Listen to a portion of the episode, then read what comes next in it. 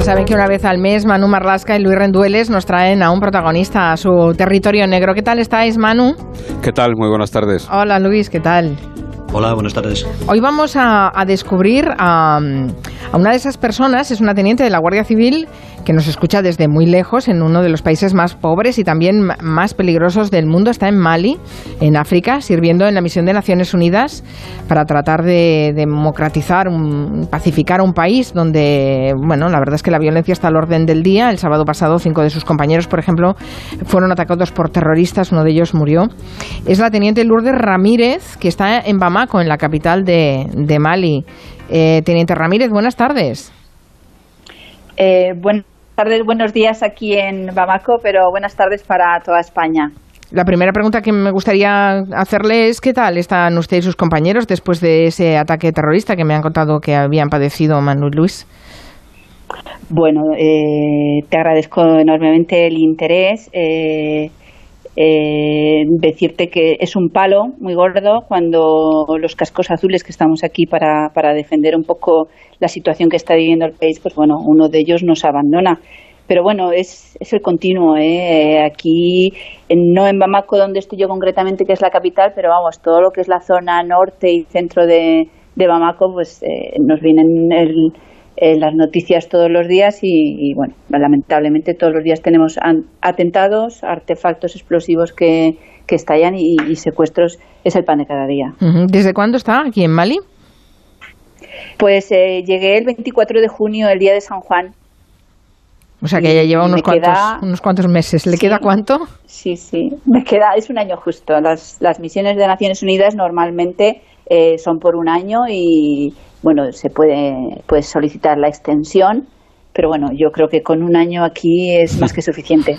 ¿Qué sabía, qué sabía de Mali antes de, antes de llegar allí? ¿Qué sabía de Mali, de Bamako, de la capital? ¿Había hablado con compañeros, con oficiales o con agregados de españoles allí o no? Pues mira, no sabía nada. La verdad es que cuando salió la misión, eh, cuanto apenas sabía dónde estaba, sabía que estaba en África, pero no lo tenía ni tan siquiera bien localizado. Y, bueno, si te digo la verdad, desde que me enteré de la misión de la MINUSMA en Mali hasta hoy, eh, la cantidad de información que tengo es, claro, evidentemente es muy amplia. La teniente, como casi todos los guardias civiles que hemos conocido, la mayoría, quita importancia a lo que hace y quita también riesgo a su misión, quizá porque haya algún, algún familiar escuchando. Pero en Mali hay tres grupos distintos de Al Qaeda. En Mali van a llegar mercenarios rusos eh, eh, a intentar acabar con los terroristas. En Mali el gobierno francés ha dicho que retira buena parte de, de la gente de la operación Barkhane, es decir, es un sitio muy complicado. Y ella me explicaba que, por ejemplo, cuando usted sale de Bamako, teniente, ¿cuánto pesa el chaleco antibalas que, que tiene que ponerse para ir por carretera en, en Mali?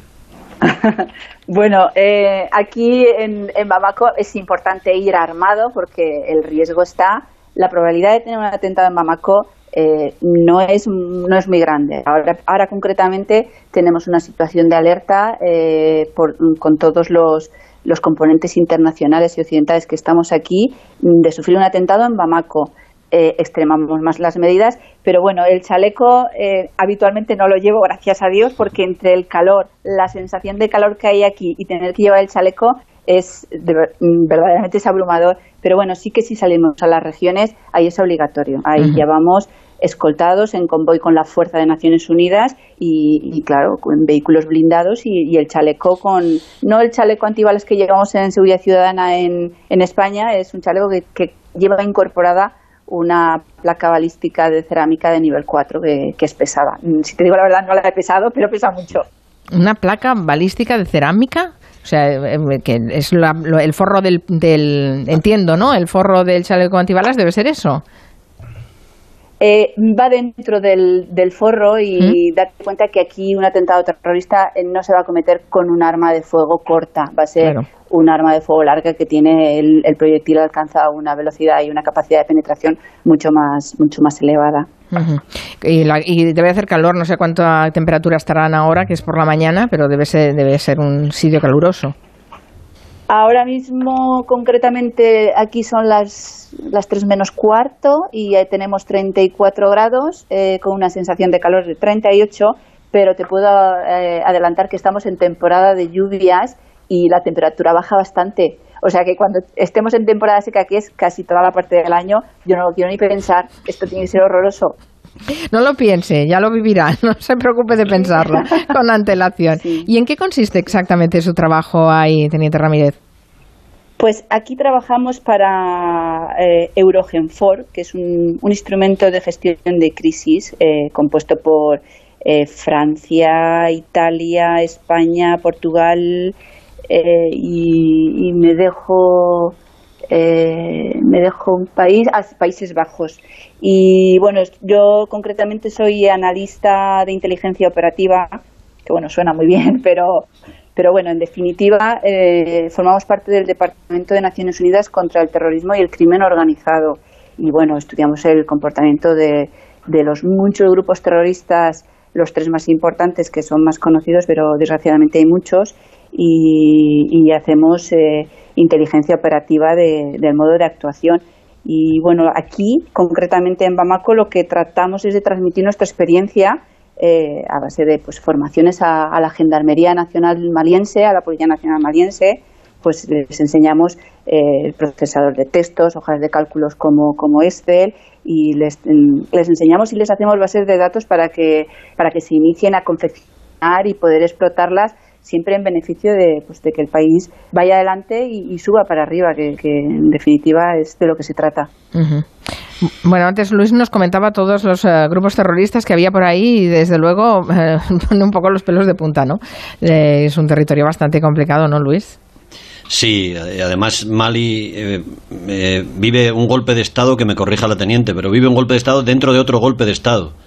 En teoría tendría que haber elecciones en febrero, pero es el segundo golpe de Estado, digamos, en una especie de bucle de golpes de Estado y de inseguridad. ¿no? Yo quería preguntarle a la teniente, en España ha dejado muy buena parte de su vida, entre otras cosas a su marido y a sus dos hijas. ¿Cómo lo llevan ellas? ¿Cómo lo lleva usted? ¿Se puede ser, se puede conciliar siendo guardia civil en Naciones Unidas? Pues a ver, eh, eh, esta experiencia, la verdad es que eh, yo personalmente, como persona, es una experiencia eh, que llevo toda la vida mm, deseando poder formar parte de, una misión humanitaria como esta. Eh, llega un momento en el que, claro, te juntas con una familia cuando verdaderamente ya tengo una experiencia, puedo aportar algo, pues claro, ya eh, es tarde porque ya tengo una familia y es muy complicado pero bueno, eh, aprovecho para agradecer a, mi marido porque si, si no tengo su apoyo no puedo venir, porque claro, tengo dos niñas pequeñas, una con ocho años y otra con diez, y bueno, él está ahí como un valiente llevándolo todo para adelante porque él, él también es guardia civil, es cabo de la Guardia Civil en el GRS de León. Y, y bueno, eh, además fue él el que me animó porque él sabía de, de mi ilusión por las misiones humanitarias y me dijo, eh, adelante, mm, tú puedes y, te lo mereces. Y, bueno, gracias a él estoy aquí. Bueno, usted hubiera hecho lo mismo por él si hubiera sido a la inversa, seguramente, ¿no? Es, eso, es, eso es la conciliación emocional, digamos, ¿no? Pero fíjate, un, detalle eh, cuando ya empiezo a saber, bueno, eh, tienes que hacer una serie de entrevistas, es algo muy complicado, pero bueno, yo ya cuando tomo conciencia de que voy a venir aquí, evidentemente a mis hijas pues intento mentalizarlas, les quito hierro, bueno, mamá se va a ir, pero yo os voy a hacer videollamadas, voy a venir cada, cada poco, un poco, pues las mentalizas porque son pequeñas y, y bueno, ellas van a ver lo que tú les representes. Pero todo el mundo, ¿sabes lo que me decía? todos mis compañeros, cuando les decía me voy a una misión, lo primero por cuánto tiempo, por un año ya la cara de sorpresa. Y lo segundo es, ¿y las niñas? claro. Claro, digo, pero vamos a ver, las niñas tienen padre, o sea, igual que tienen madre, tienen padre. hay veces que quizás si yo hubiera sido un chico, cuando hubiera dicho eso, no me hubieran dicho, ¿y las niñas? Porque dan por sentado, pues que hubieran quedado con la madre. Claro, sí, sí. Entonces eso ha sido un comentario de todo el mundo. Y las niñas, como que me voy yo y ya, y ya parece como que ya no hay más. Y bueno, está un padre que, que hace el trabajo pues igual que yo. Lleva cuatro meses allí, ¿no? Desde el mes de junio. Entiendo que ha tenido ya alguna oportunidad para cerciorarse, para darse cuenta de que verdaderamente que esté usted y que esté el resto de la misión allí es útil, sirve para algo y no es burocracia como muchas veces se ha apuntado. Háblenos de algún momento de eso. Háblenos de algún momento de esos. El hecho de estar aquí, eh, mira, simplemente Barcane, que me comentabas antes, cuando inició eh, su actuación eh, aquí en la zona, el repliegue que, que hubo con, con los grupos terroristas fue tremendo. O sea, si nosotros, en el momento en que nosotros desaparecemos de aquí, te puedo garantizar que Mali queda totalmente absorbido por, por los grupos terroristas. Y como Mali ya va bajando al resto de países de África, eh, tienes Burkina Faso, está Níger, está Ghana, o sea, eh, ellos, ellos van eh, avasallando y, y, claro, si, no, si nadie les pone barreras, en cuatro días se apoderan del país, que es su intención. ¿Qué tal la colaboración con, con la gente de Mali, con eh, toda la gente a la que están en cierta forma formando, ¿no? Para que puedan llevar después ellos a cabo eh, este trabajo. Pues es espectacular porque ellos saben que estamos aquí pues para intentar ayudarles. Eh, evidentemente aquí hay un, un modo de vida que es muy diferente al nuestro. No podemos llegar aquí y decir, bueno, vamos a ver, nosotros en, Europa, o a ver, digo Europa porque yo pertenezco a Europa, pero aquí estamos policías de todos los países del mundo.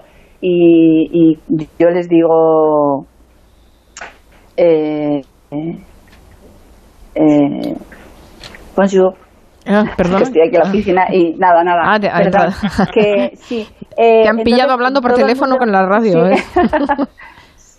eh saben que estamos aquí para ayudarles, entonces eh, la aceptación es, es, fabulosa. Ah, lo que, lo que os quería decir eso, que eh, no podemos venir e imponer nuestro modo de vida, porque África es África con su clima, con su cultura y con su manera de vivir. Entonces lo que tenemos que intentar hacer es ayudarles a funcionar mejor, pero con su método de vida. No, no podemos hacerles cambiar ni que sean como nosotros, porque yo creo que eso sería un error.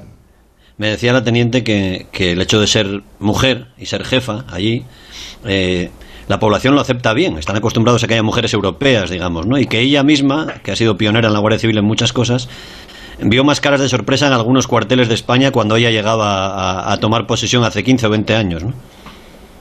Sí, bueno, eh, yo entré en la Guardia Civil, va a ser, mira, ahora el día 2 de noviembre hará 31 años que entré en la Guardia Civil. Entonces, claro, de aquellas hasta ahora pues ha pasado mucho tiempo y han pasado muchas cosas. Aquí te puedo decir que Naciones Unidas tiene muy bien ganada la lucha, la lucha que lleva eh, eh, para conseguir la igualdad efectiva. De hecho, eh, la comisaria de la policía de, de, un pol de MINUSMA es Bettina Patricia, una gendarme, una general gendarme francesa. O sea que la jefa es una mujer y, hay muchas mujeres aquí muy válidas y están demostrando que, desempeñan eh, la función igual, incluso en muchas ocasiones Betina está haciendo un trabajo extraordinario. Y aquí eh, la población de, de, Mali, pues como que lo ven, como que venimos de fuera y fuera es lo normal. Ellos, claro, tienen una sociedad más patriarcal y, y la mujer aquí, pues oye, tiene eh, se las ve de otra manera, pero a, nosotras mm, nos ven pues igual que, al resto de los compañeros.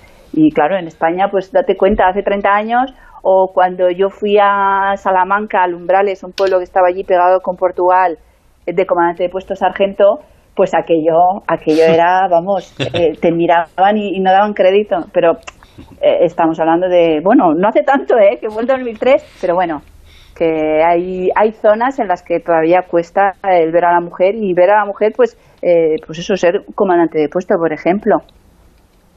Me gustaría hablar, antes de que acabáramos, de... Ella estaba, la teniente estaba responsable de seguridad ciudadana en Armunia, en León, cuando la epidemia, cuando la época durísima del COVID, ¿no? ¿Cómo fue aquello? Porque me consta que había ancianos que no tenían con quién hablar, salvo con la teniente de la Guardia Civil, ¿no? no nadie podía verlos, nadie podía... Aquello tuvo que ser tremendo, ¿no?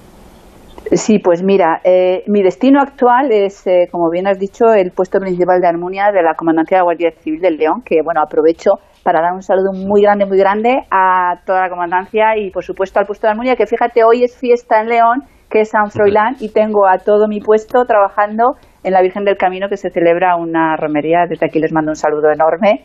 Y, y bueno, ¿qué me dices del COVID? Pues el COVID para mí, mira que llevo 30 años de servicio y, ha sido un año muy intenso, psicológicamente muy duro, porque cuando en marzo se decreta el estado de alarma y quedamos, bueno, los, bueno, ya lo sabéis vosotros, los sanitarios, la Guardia Civil, los policías, ahí al pie del cañón en una situación en la que nadie sabía lo que era esa enfermedad. Al principio no teníamos realmente los medios. Eh, los guardias jolín, evidentemente tenían miedo, pero bueno, allí salieron a la calle, en la comandancia, pues todos los guardias de las oficinas, claro, el, eh, la sociedad se paralizó. Entonces, toda la Guardia Civil que había se implicó en la seguridad ciudadana y lo que me dices de los ancianos, en, en, León la población eh, tiene un, un índice de edad muy elevado. Hay mucha gente mayor y hay muchas residencias de ancianos. Y claro, eh, la gente que tenía allí a su padre o a su madre no sabían nada de ellos, no podían ir a verlos pues porque estábamos en estado de alarma y mucho menos eh, las residencias no se permitía la entrada de nadie. Entonces eh, había personas verdaderamente desesperadas y, y, claro, me llamaban, claro, llamaban al guardia de puertas y el guardia de puertas pues decía, mira, pues no te puedo decir, quiero hablar con quien mande y al final pues me lo pasaban y claro, era una situación en la que había que atender a todo el mundo, pues porque había que entender que, la situación era muy dura y, verdaderamente pues eh, servía un poco de intermediaria, de decir, pues mira, tu madre está bien, no te preocupes, eh, pero había mucha incertidumbre, muchas dudas y, bueno, una de las pautas que teníamos era llamar todos los días, eh, normalmente yo me entrevistaba con los directores de las residencias todos los días y, es triste ver cómo día a día pues te van como una estadística, hoy han fallecido tantos, hoy tantos, y cuando el brote entraba en una residencia era desolador, era desolador porque a lo mejor de 60 residentes te quedaban 10. Nos podría contar yo psicológicamente... Sí, sí, sí, diga, diga. Psicológicamente fue duro.